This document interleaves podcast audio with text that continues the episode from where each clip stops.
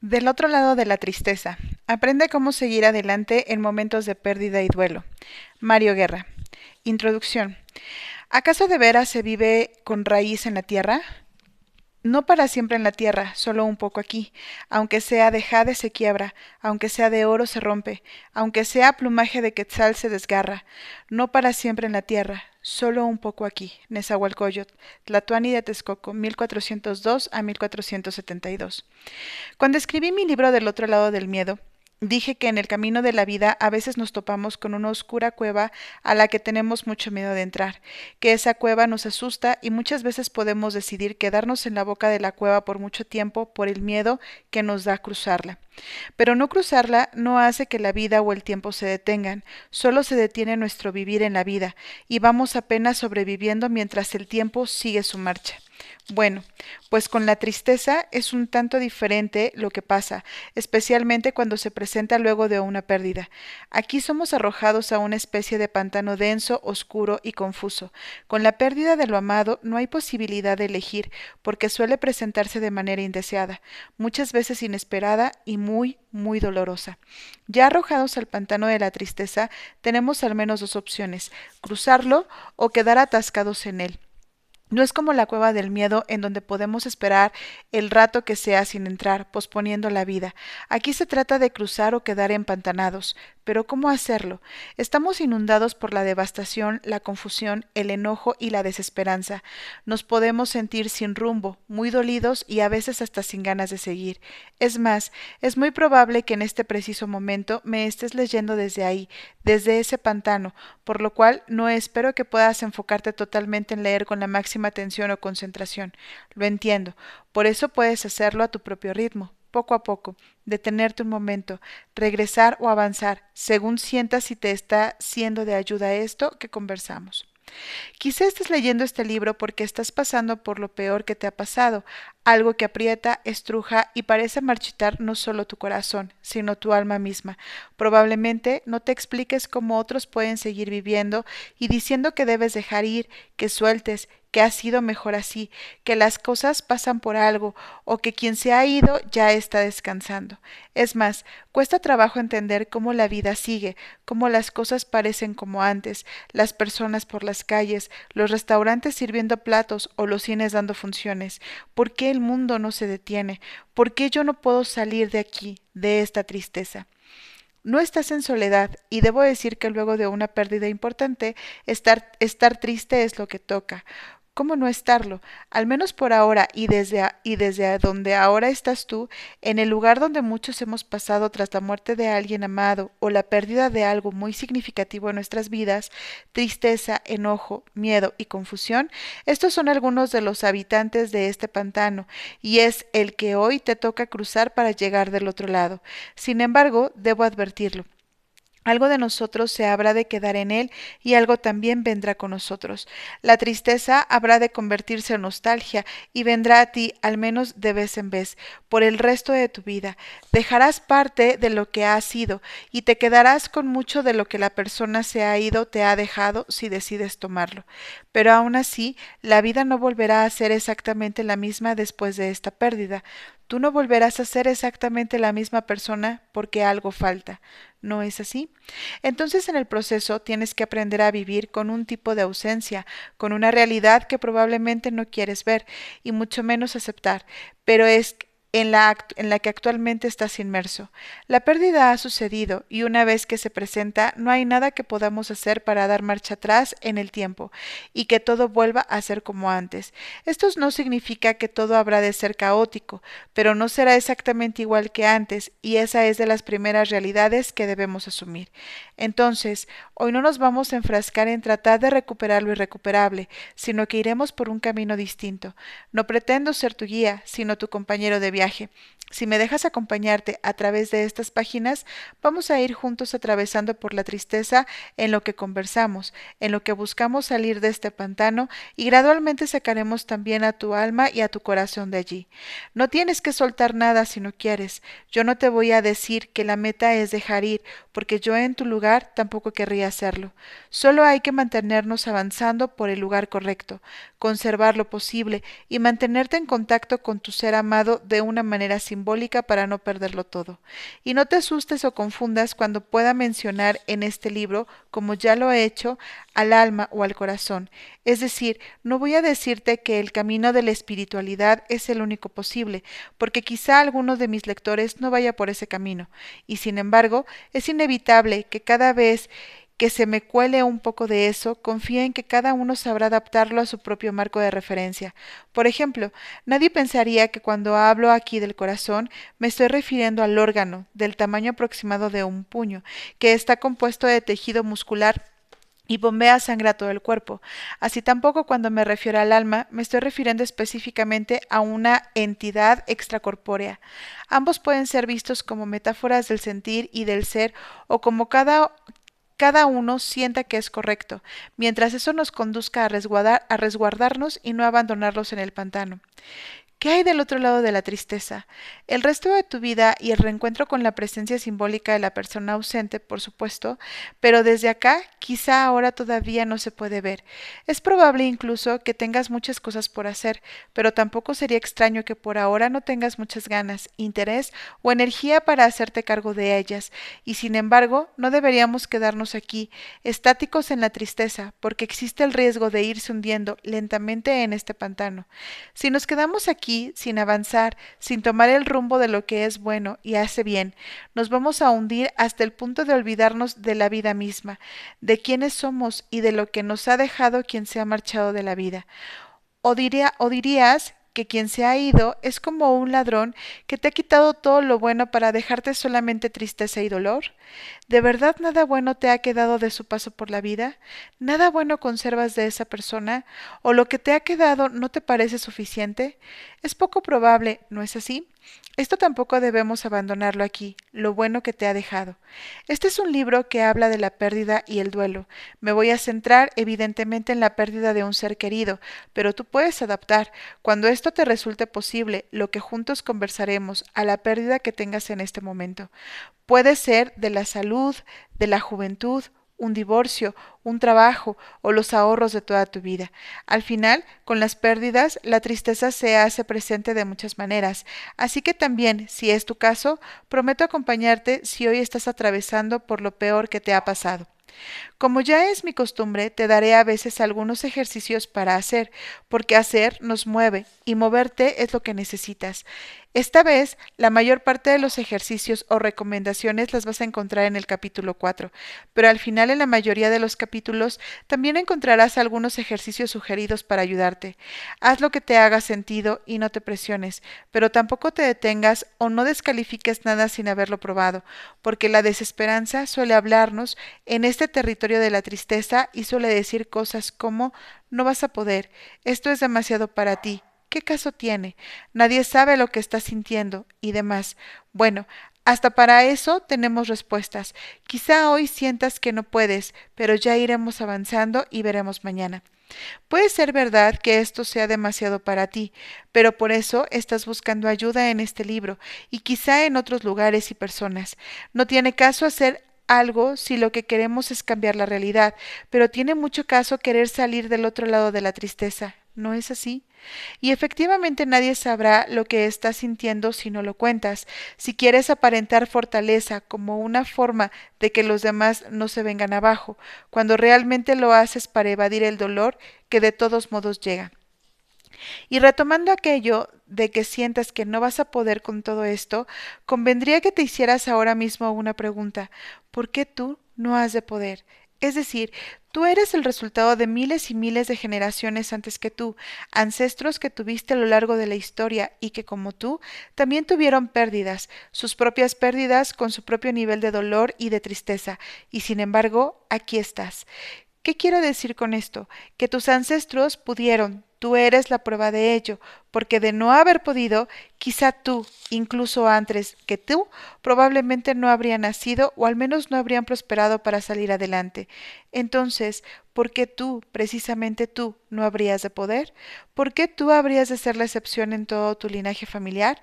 Aún así, Entiendo que este camino tiene altas y bajas, y cuando estamos en las profundidades es justamente cuando nos arrastra este tipo de pensamientos que es natural que pasen por la cabeza, pero tampoco conviene que se queden a habitarla.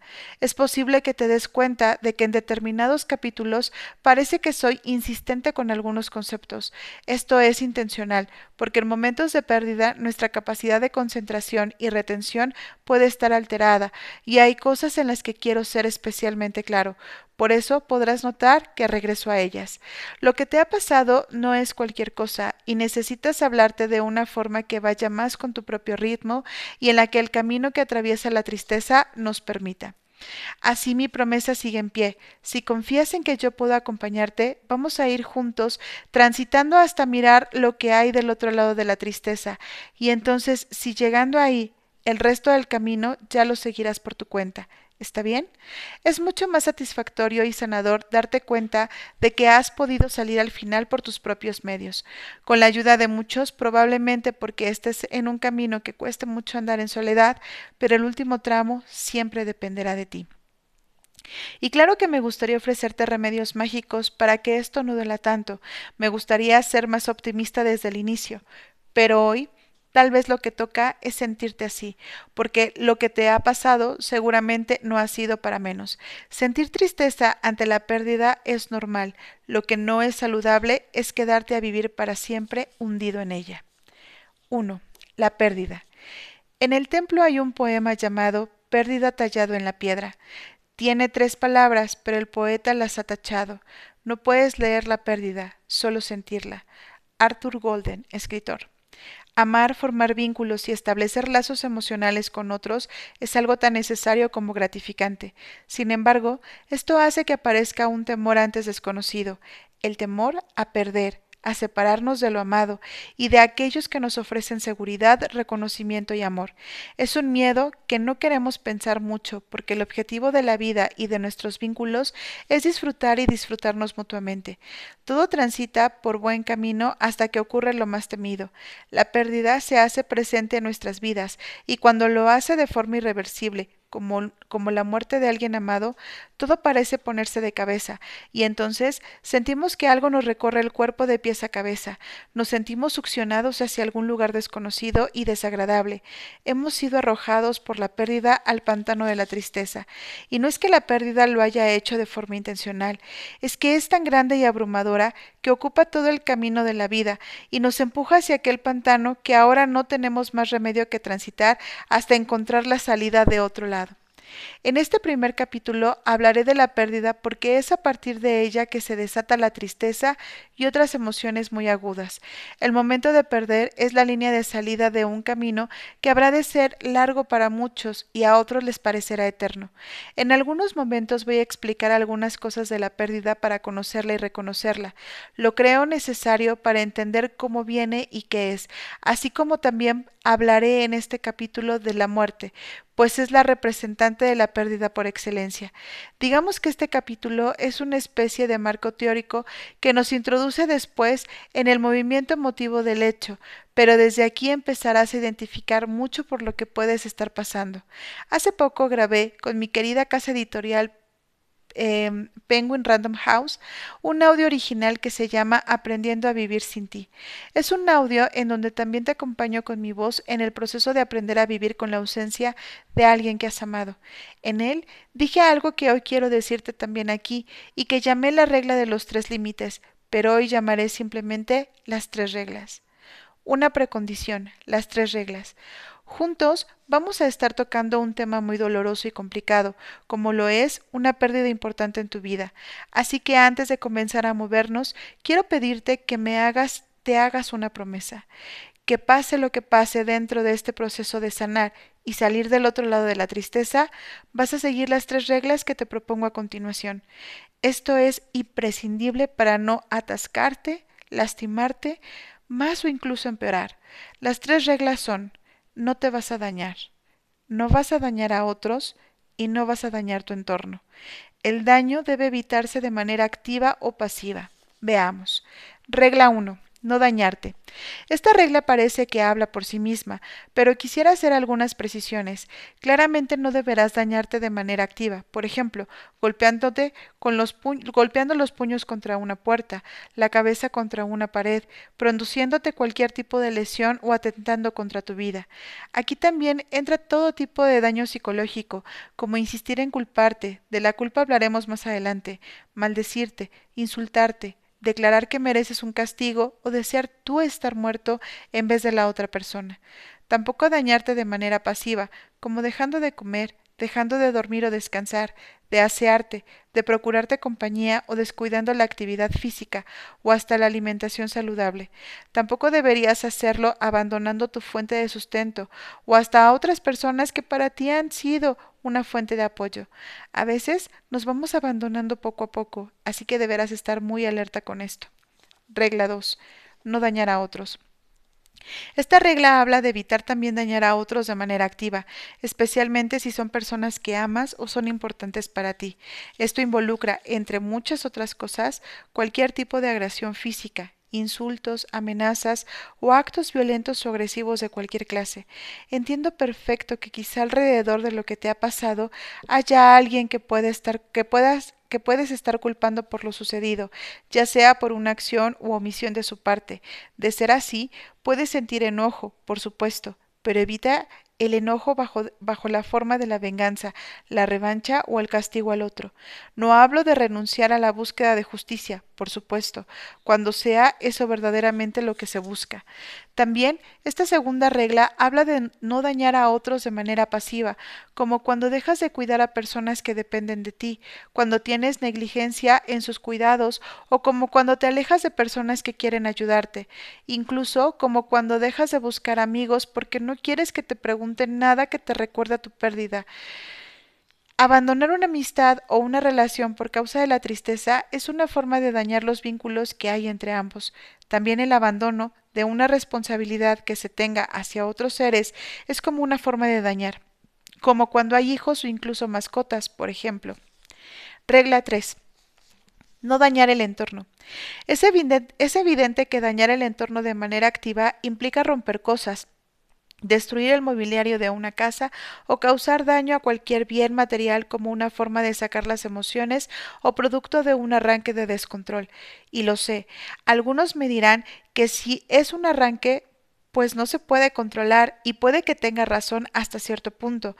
La cuestión es que si desde ahora te decides a respetar esta regla, es menos probable que llegado el momento actúes de una manera destructiva o violenta hacia el entorno. Luego viene la última parte de esta regla, no dañar el entorno de manera pasiva. Esto implica no abandonar tu ropa en el cesto sin lavarla, no dejar de regar tus plantas, no dejar de asear la casa, sacar la basura o dejar de pagar las cuentas de los servicios básicos como la electricidad, gas, o agua, por ejemplo. Yo sé que probablemente no tienes ahora mismo cabeza para todo, por eso quizás sea buena idea apoyarte en alguien, al menos que para que te recuerde esas cosas, o si es posible, te apoye temporalmente con lo más elemental de las tareas domésticas. La idea es que no dejes tu casa, tu vida y a los tuyos en el abandono. Si sientes que no puedes mantener tu promesa en estas reglas, entiendo que a lo mejor ni quieres seguirlas, pero verdaderamente es muy importante que al menos tengas la intención de hacerlo desde ahora. ¿Por qué habría yo de pedirte algo que considerara inútil para ti? Aun así, si haces el compromiso de respetarlas, pero sientes que hay una fuerza interior que parece ser superior a tu compromiso y fortaleza, y parece que te impulsa a querer dañar o dañarte, no esperes más. Es hora de buscar ayuda profesional de inmediato. Ahora sí, una vez establecidas estas tres reglas, vamos a hablar de la pérdida. ¿Qué es perder? Perder es dejar de poseer o tener a nuestro lado algo o a alguien valorado y por supuesto amado. Hay cosas o hasta personas que se pierden y se pueden recuperar, como un niño que se ha extraviado y luego es hallado. Pero me voy a centrar en hablar de lo que llamaré las pérdidas definitivas, esas que cuando ocurren ya no nos dejan recuperar lo perdido, al menos de la misma manera en que estaba antes de presentarse la pérdida. Duele mucho perder algo muy amado y, que lo perdido sea recuperable. La pérdida deja una ausencia, un vacío en nuestras vidas que no se puede llenar completamente con otra presencia, porque cada vínculo y relación que, forjamos son únicos y además nosotros tampoco somos enteramente los mismos luego de haber perdido. Cuando hablemos del duelo, veremos que el proceso de sanar no consiste en superar o llegar a la famosa aceptación final, sino en aprender a vivir con nuestras ausencias y a pesar de ellas. Es como un proceso gradual de adaptación a una realidad diferente, pero como he dicho, eso, pero como he dicho, eso lo veremos a detalle cuando hablemos del duelo. ¿Qué se pierde? Evidentemente lo que se ha perdido. Y es muy común decir cuando perdemos que lo hemos perdido todo. Por ejemplo, cuando muere alguien parece que no solo muere la persona, sino que se lleva consigo absolutamente todo. Y si acaso algo nos deja, pues es solo tristeza y dolor. ¿No es así? O al menos así se siente al inicio, y es totalmente comprensible si tú te sientes como en despojo, como en un vacío y sin mucho rumbo ni energía. Pero los objetos, las personas y las relaciones no tienen una existencia independiente para nosotros, dependen mucho de la relación que se haya formado a lo largo del tiempo, de la convivencia, de lo compartido y de lo vivido, incluso de las expectativas realizadas y las que no. No solo se pierde lo que ya no está, sino lo que su existencia significaba para nosotros. Hay relaciones que nos han dado compañía, seguridad, protección, confianza, amor, pertenencia o todo eso al mismo tiempo. Otras relaciones son como nuestro apoyo, nuestra fuente de inspiración o hasta las que nos permiten ejercer un rol, como el de padres, por ejemplo. Las personas que amamos no solo son personas que existen de manera independiente a nosotros, son parte de un complejo mundo de relaciones, representaciones y vínculos que existen entre ellas y nosotros y han ido enraizando profundamente al paso del tiempo. Es probable que por eso tanto perder y que vaya doliendo diferente al paso del tiempo, especialmente cuando nos vamos dando cuenta gradualmente de todo lo que se ha perdido o cuando declaramos que con esa pérdida lo hemos perdido todo. A veces se siente como si nos hubiera arrancado de raíz el corazón y que ya nada podrá volver a crecer ahí, y aunque hoy puedas creer que esto es verdad porque lo sientes, generalmente no es así especialmente si decides no renunciar a lo que hay por ya no tener lo que se ha ido. Hay otra cosa que se pierde, nuestro mundo de certeza y nuestras creencias de permanencia e invulnerabilidad. El mundo no cambia, cambia la representación que hacemos de nuestro mundo y la manera de estar en él. Todo de pronto puede parecer que se hace añicos y que no hay manera de volver a ponerlo como estaba, y esto no es del todo falso. No hay manera de volver totalmente a lo de antes, y lo que toca es asumir esa realidad y hacer algo a partir de ella, no de la que ya no está, por más que uno anhele que el tiempo de, marcha atrás. ¿Cómo se presenta la pérdida? Hay pérdidas que se van anunciando conforme se acercan y otras que llegan de manera totalmente inesperada, y a veces decimos que hasta a destiempo, como cuando muere una persona joven y saludable. Aunque perder duele y mucho, la pérdida que se presenta de imprevisto tiende a causar más conflicto por lo enredado que resulta asimilarlo todo. Claro que una pérdida derivada de una enfermedad más o menos larga también tiene sus aristas. Veamos un poco de la pérdida anunciada y de la repentina. La pérdida anunciada. Esta ocurre cuando hay una enfermedad larga en donde el deterioro era evidente. Entran acá enfermedades como el cáncer, la leucemia o cualquier enfermedad larga considerada como terminal.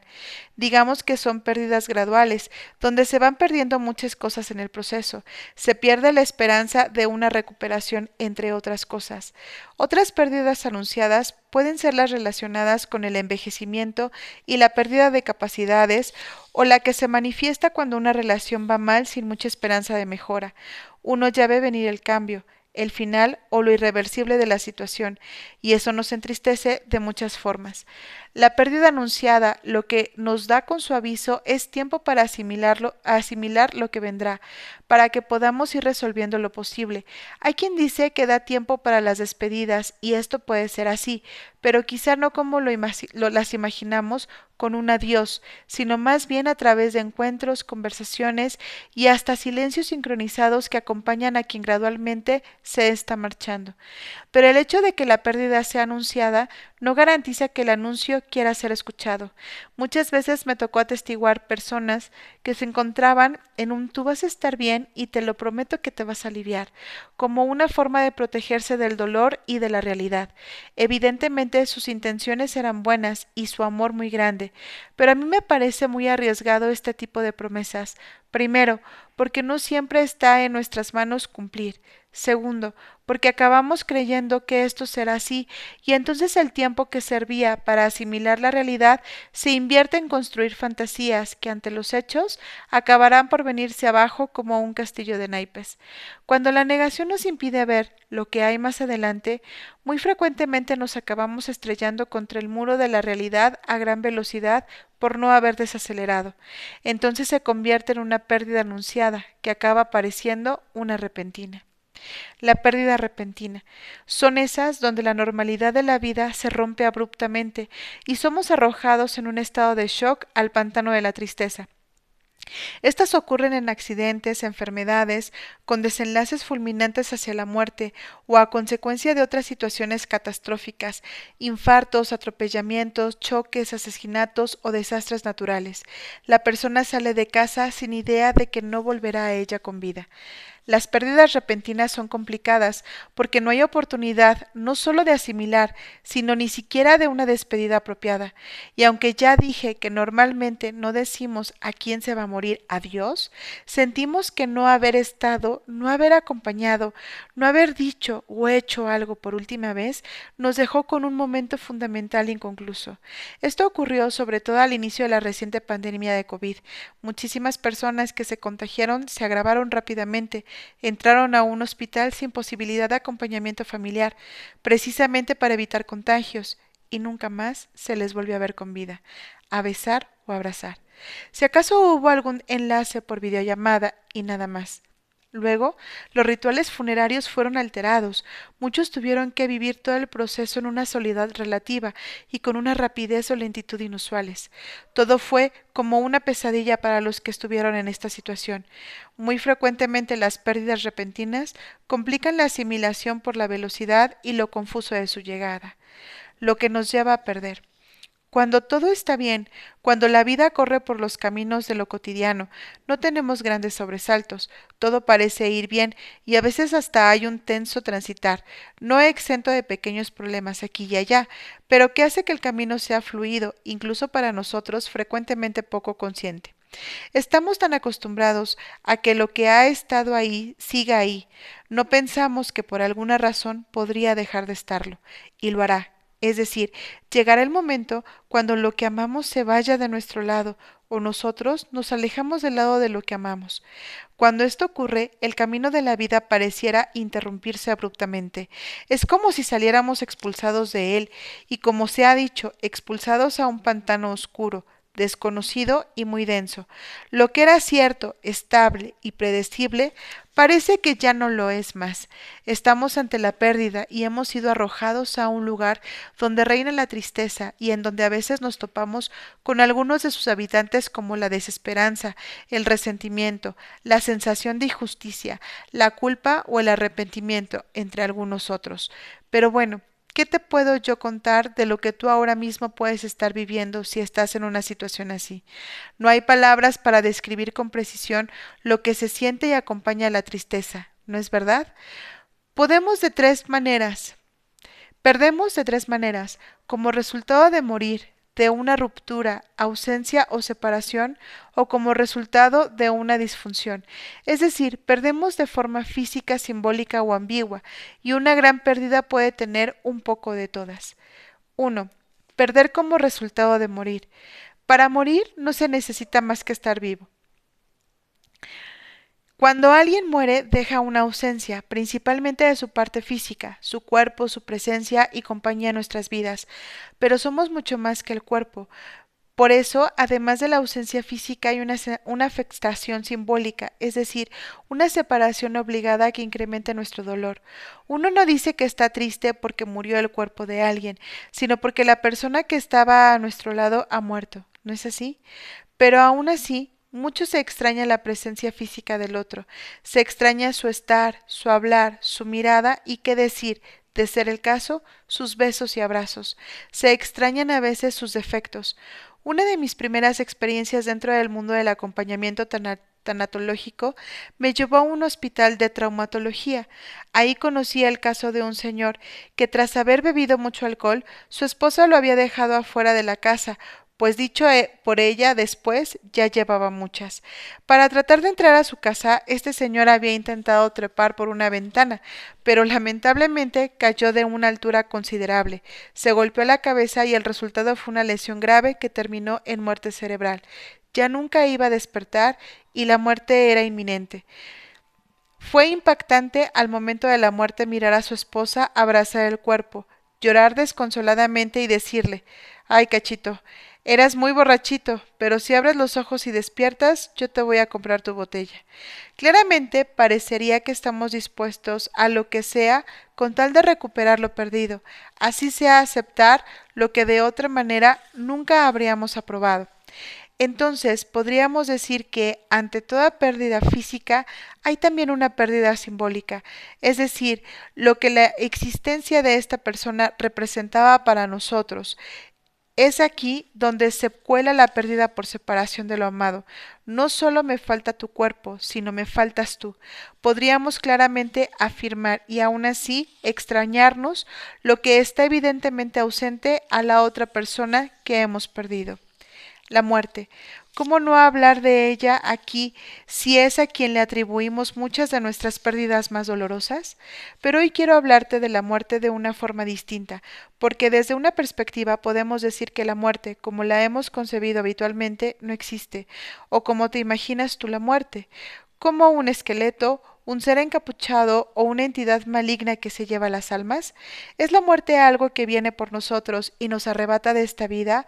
¿O hasta podríamos decir como se ha llegado a creer en el pasado, que es un ser que nos guía a nuestro camino al más allá, como un ser que nos va dando instrucciones en el tránsito entre las dos vidas, la terrena y la celestial, o simplemente la del otro lado.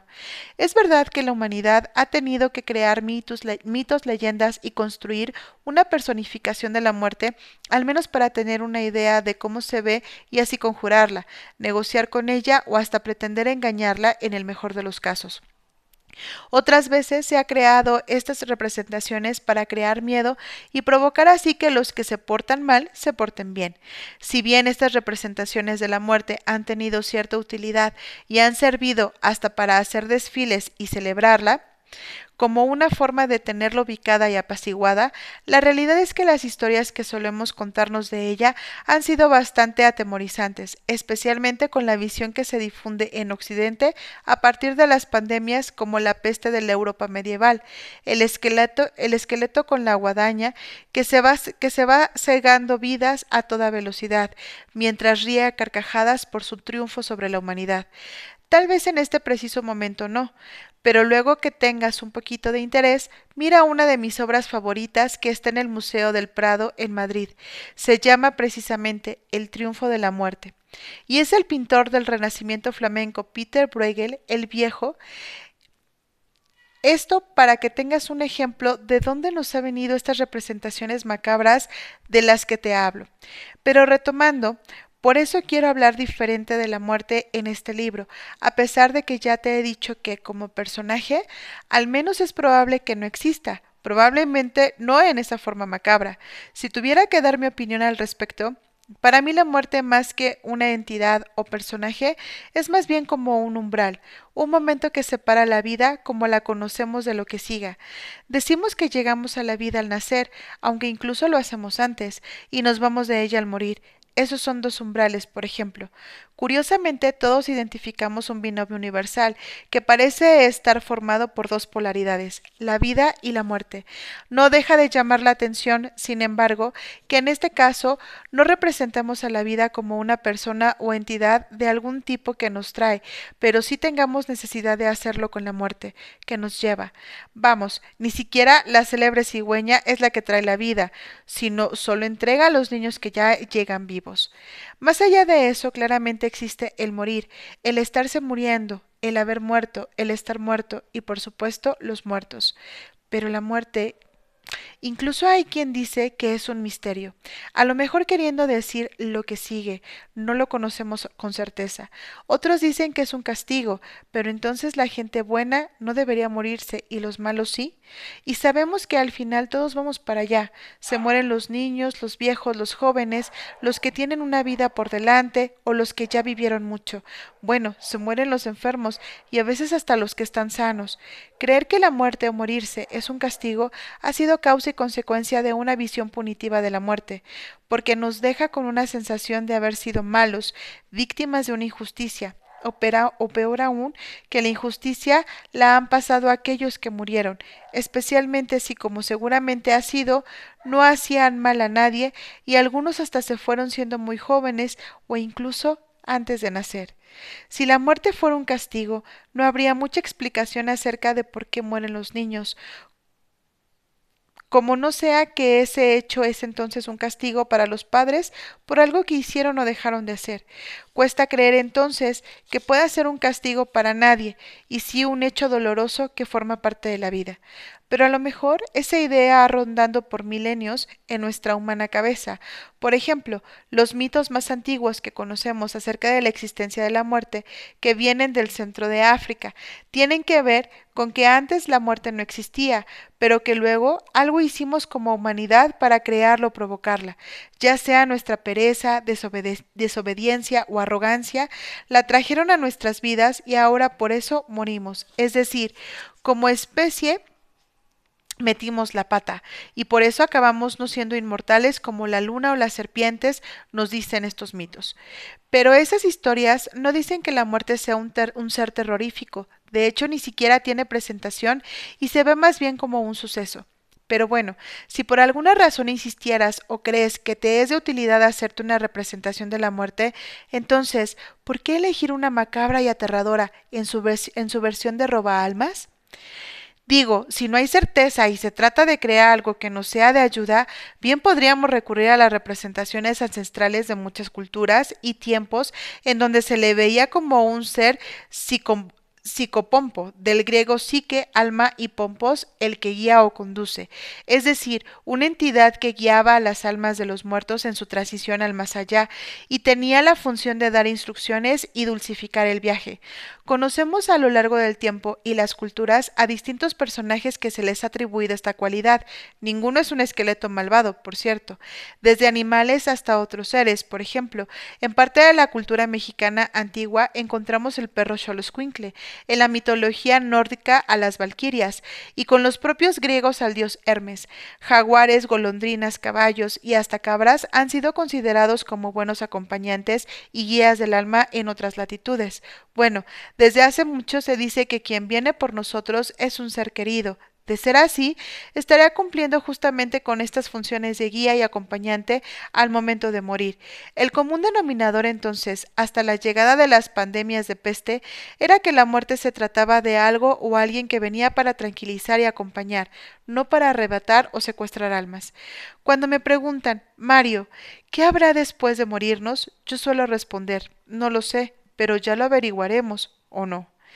Y es que ¿quién podría decirnos con certeza lo que hay o no? Cualquiera, ya lo sé, pero no porque sepa, sino porque dice saber o cree saber. Cada uno puede hablar de lo que cree que hay, lo que le dijeron que habrá o de lo que le gustaría que hubiera, pero esa es otra historia. Yo en lo personal pienso, si hay algo, no veo por qué debería ser malo. Lo que haya simplemente es y está ahí. Eso sí, la presencia de la muerte de alguien nos cambia los planes y deseos, especialmente aquellos que teníamos con la persona que ahora se ha marchado. De entrada, los deseos no se miran desde el interior del pantano, y aunque fuera posible, en el momento de la pérdida, ni siquiera los queremos ver porque de alguna manera sentimos que nos toca estar entregados a la tristeza. Si acaso el deseo primordial que sobrevive es el de querer escapar la realidad, creer que todo ha sido como un mal sueño y seguir viviendo. Esto quería decir acerca de la muerte, y me ha parecido importante hacerlo, porque finalmente que alguien amado muera, como ya dije, es una de las formas en que experimentamos una gran pérdida.